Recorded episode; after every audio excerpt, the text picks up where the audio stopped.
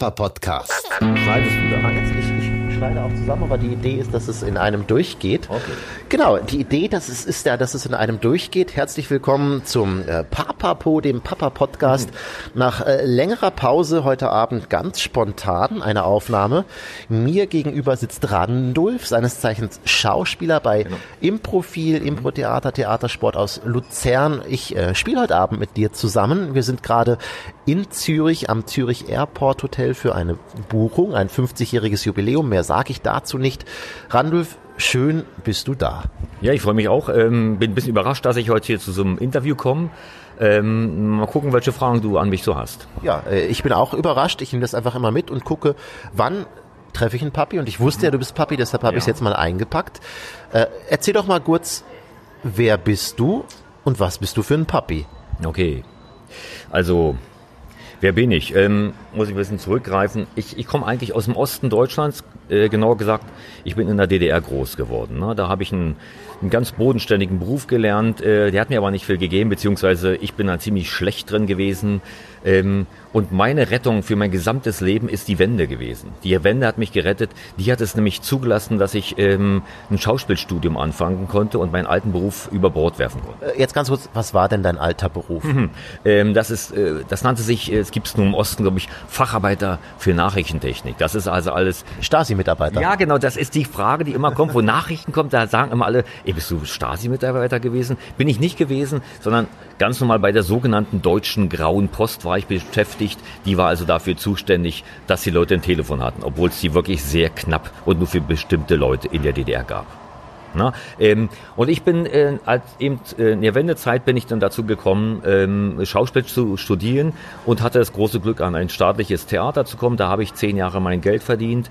Äh, und dann hat es mich irgendwann aufgrund meiner Frau, die auch aus Berlin ist, ähm, in die Schweiz verschlagen, weil sie hier nach ihrer, äh, nach ihrer, nach ihrer Ausbildung angefangen hat zu arbeiten. Und seit 14 Jahren äh, bin ich jetzt hier ähm, ähm, äh, ähm, Papa, ne? und zwar von meiner Tochter und von meinem Sohn.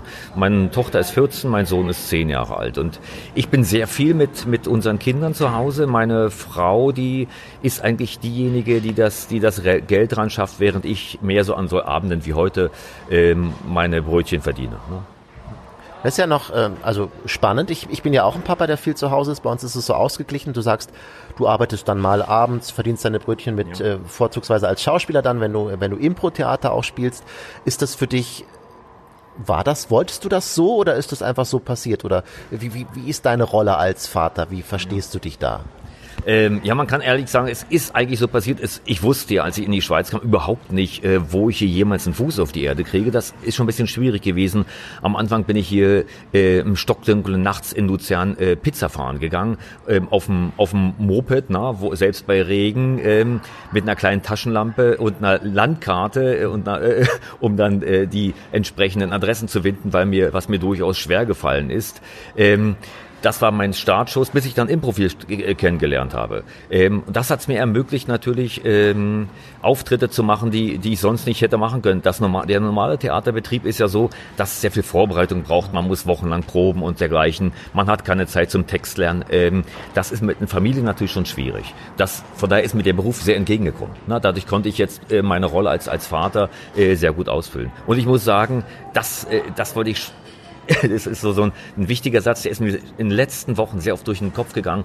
Ich muss sagen, für alle, die Papa werden wollen oder auch Mama, das ist eigentlich ja äh, äh, egal, die sollten sich vielleicht, ähm, die sollten nicht zu lange warten. Ich finde nämlich, meine Kinder sind schon ziemlich groß, 14 und 10 und ich weiß, ich werde sie nicht mehr so ewig bei mir haben. Und das ist sowas Schönes, Kinder zu haben. Leute, legt euch drei oder vier zu. Äh, Es, es kann nicht besser werden. Das ist der beste Teil eures Lebens, auch wenn ihr das jetzt noch nicht glauben könnt. Ähm, Appellbotschaft, während an uns ganz viele Menschen mit Trolleys vorbei zu ihren Zimmern wandern, wahrscheinlich gerade gelandet ähm, aus fernen Landen. Ja, jetzt sagst du was, du, ich habe ja eine Tochter. Ich äh, überlege, ist das nicht schon genug, weil ich merke, es ist alles anders und ich bin ein sehr freiheitsliebender Mensch und ich finde gerade, jetzt sie ist anderthalb, es ist wunderschön, ich habe sie ganz mega doll lieb, Aber das Leben ist ein anderes als vorher. Wusstest du, dass du Papa werden willst, als du Papa geworden bist? Nee, gar nicht, überhaupt nicht. Also als ich, äh, als es unterwegs war, das erste Kind, da habe ich in Leipzig gearbeitet, in einem Vergnügungspark. Da bin ich so als Street, sogenannter Street Entertainer unterwegs gewesen. Der hat die Leute so ein bisschen unterhalten und ich habe versucht, langweilige äh, Warteschlangen zu überbrücken. Und da habe ich mal eine Familie getroffen, die hatte drei Kinder. Die standen da und die Frau war schwanger die, die, äh, äh, die Mama, die, die war schwanger und ich, ich war natürlich total brennend neugierig auf solche neuen Lebenssituationen und da hab ich, bin ich auf die Frau zugegangen als Privatperson und habe gefragt, ich muss sie was fragen. Ich werde dieses Jahr Papa im Sommer. Ähm, wie ist das? Mit, ich sehe, Sie haben sogar mehrere Kinder. Kann man so leben? Geht das alles? Kriegt man das gebacken? Und sie sagte, äh, man kann nicht, gar nicht genug haben. Ähm, sie, sie, sie fand das alles wunderbar, so wie es war und sie konnte sich nicht vorstellen, ohne Kinder zu leben. Und so geht es mir heute auch. Ähm, ja, so geht's damals. Ein prägender Moment in Leipzig. Dein Erziehungsstil, würdest du den eher, ist der eher ostdeutsch, ist der eher westdeutsch oder ist der eher zwischen so schweizerisch? oder wie? Nein, wie beschreiben? Also wie würdest du sagen, was bist du für ein Papi, wenn du mit deinen Kindern bist? Bist du autoritär? Bist du total anti-autoritär? Bist du äh, verspielt? Bist du streng? Ähm, autoritär bin ich nicht, das kann ich gar nicht sein. Ich halte sowas gar nicht durch. Ich, ich kann auch nicht ewig streng sein. Ich versuche einen, äh, äh, einen verständnisvollen Weg einzuschlagen mit meinen Kindern. Und ich muss auch sagen, wir haben es zu Hause ziemlich, äh, ziemlich entspannt.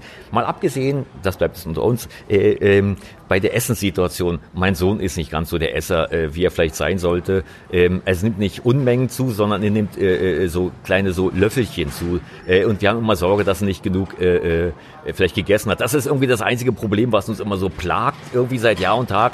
Aber mittlerweile versuchen wir nicht mehr auf seinen Teller zu schauen. Ähm, also wir sind jetzt nicht die autoritären Eltern, die sagen, das machst du jetzt so und so. Ähm, wir haben sehr viel erlebt, auch selber in der Kindheit und da muss ich sagen, ist ein selber schon als Kind oftmals was durch den Kopf gegangen, wo man gesagt hat, wenn ich mal Papa bin, dann mache ich das so nicht. Ne? Äh, und bei mir ist wirklich so sehr viel hängen geblieben und ich habe das dann auch nicht so gemacht. Ich bin sehr glücklich, ähm, mit, mit meinen Kindern äh, so leben zu können, wie ich hier lebe, wie ja, wir unternehmen sehr viel, muss ich sagen. Immer wenn wir, äh, meine, gerade meine Frau, die ist so die, die Antriebsfeder. Immer wenn wenn es irgendwo eine Pause gibt, eine zeitliche, dann sind wir unterwegs. Okay. Ja. Irgendwo. Also es, es, es, es gibt nie, mein Sohn sagt immer, können wir uns nicht gemütlich machen? Können wir nicht mal zu Hause bleiben? Gemütlich heißt für ihn am Wochenende im Schlafanzug zu bleiben und von morgens bis abends im Wohnzimmer zu sitzen und vielleicht irgendwas zu game. Oder er liest äh, äh ein lustiges Taschenbuch nach dem anderen. So, das ist für ihn äh, das wahre entspannte Leben. Wir sagen aber immer, Leopold, jetzt geht's raus.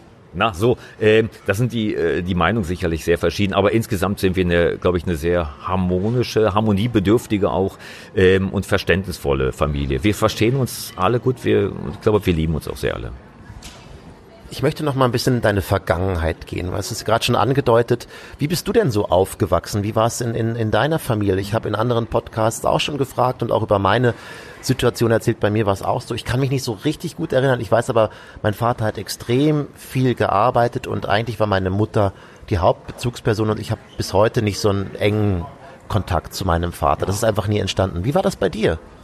Ähm so, ich bin ja, wie gesagt, hatte ich ja schon gesagt, im Osten groß geworden und das ist einfach mal eine ganz andere Kiste gewesen. Da sind ja alle Frauen auch werktätig gewesen.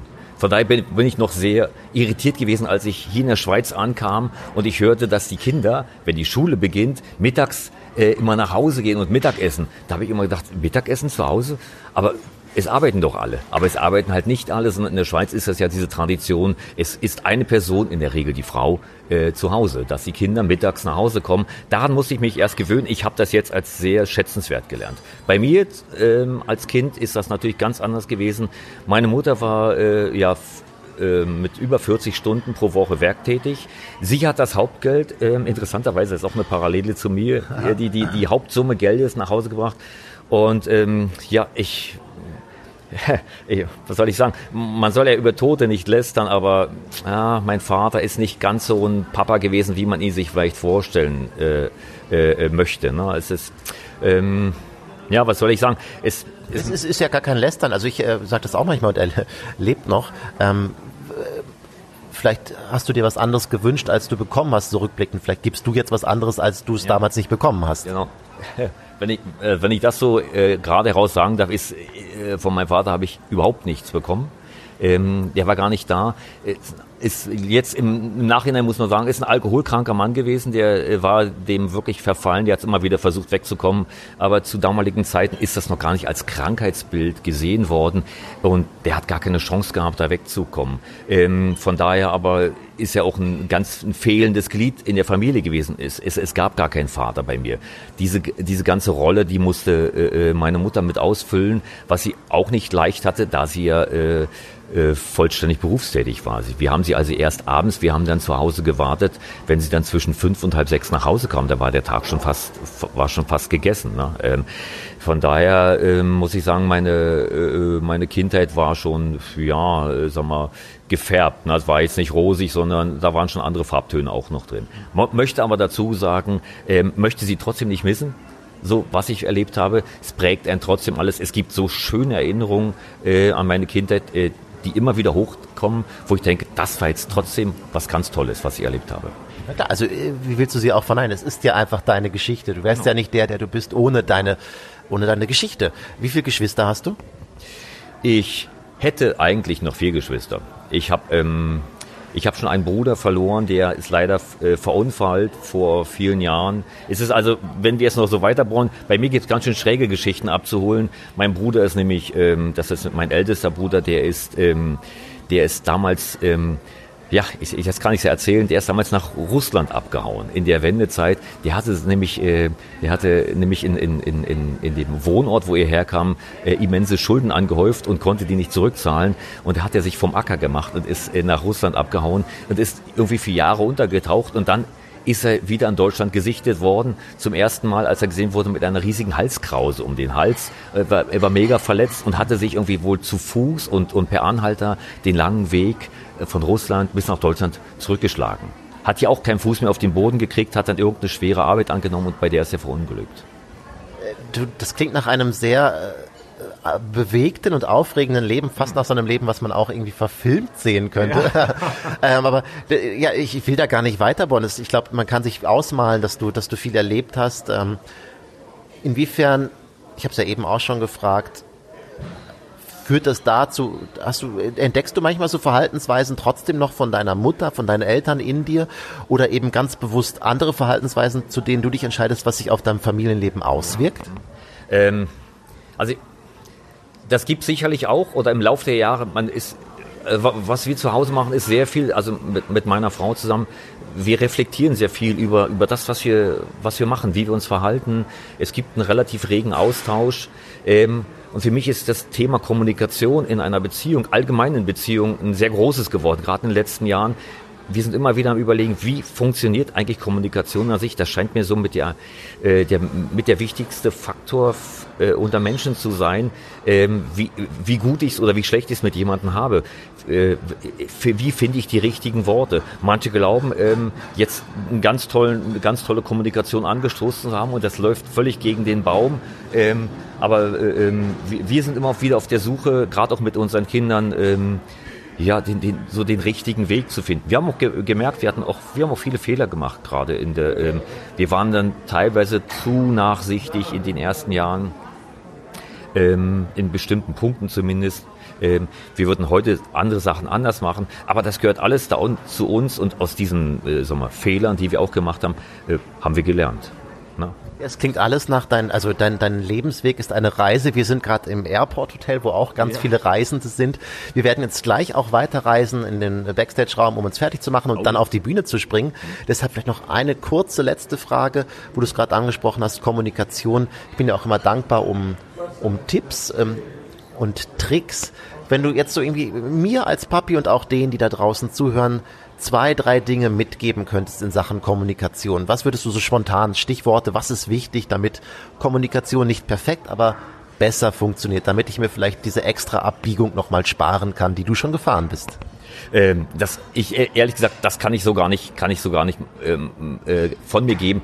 Es gibt, glaube ich, kein äh, Universalrezept. Ähm, das kommt auch immer mit auf die auf den das Gegenüber an, die Person, die man die man da hat. Jedes Kind reagiert doch anders, glaube ich.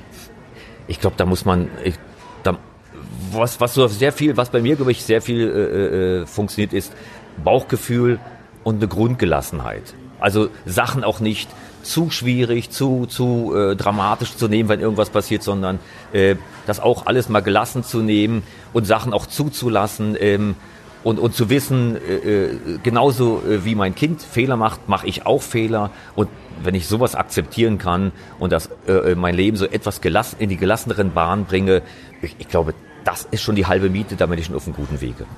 Das finde ich einen sehr wertvollen Tipp, Gelassenheit. In diesem Sinne wünschen wir euch die ihr dazu hört, mehr Gelassenheit, wenn ihr sie nicht schon habt. Ganz viel Gelassenheit.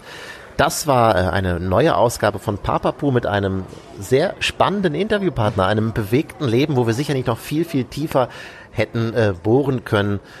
Ja, ich äh, habe jetzt gerade mit Stasi-Mitarbeitern. jetzt wird's übel. Nein, mit, äh, mit Telefon. Wie hast du es genannt? Graue Post? Weiter für Nachrichtentechnik bei der deutschen Grauen Post. Ähm, Klammer auf, Ostseite, Klammer zu seines Namens Randulf gesprochen, auch bei Improfil. Wenn ihr mal Impro-Theater in Luzern sehen wollt, geht zu Improfil, schaut euch Theatersport an, mit ihm auf der Bühne. Ähm, ja, und dann seht ihr vielleicht auch noch Szenen in der DDR oder wo auch immer. Möglicherweise.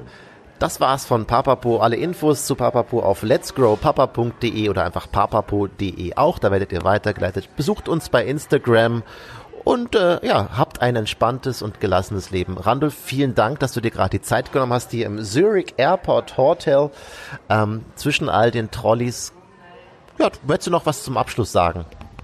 Nein, bei mir ist alles gesagt. Wenn ich noch mehr aus, äh, aushole, dann kommen wir gar nicht mehr auf den Punkt, glaube ich. Hier. Ja, komm, dann äh, würde ich sagen, auferstanden aus dem roten Sofa, aus dem wir sitzen und der Show jetzt zugewandt. Sehr hübsch. Damit ist die Nationalhymne der DDR doch nochmal äh, hübsch zur Geltung gekommen. Vielen Dank. Ich danke dir, Randolph. Ciao.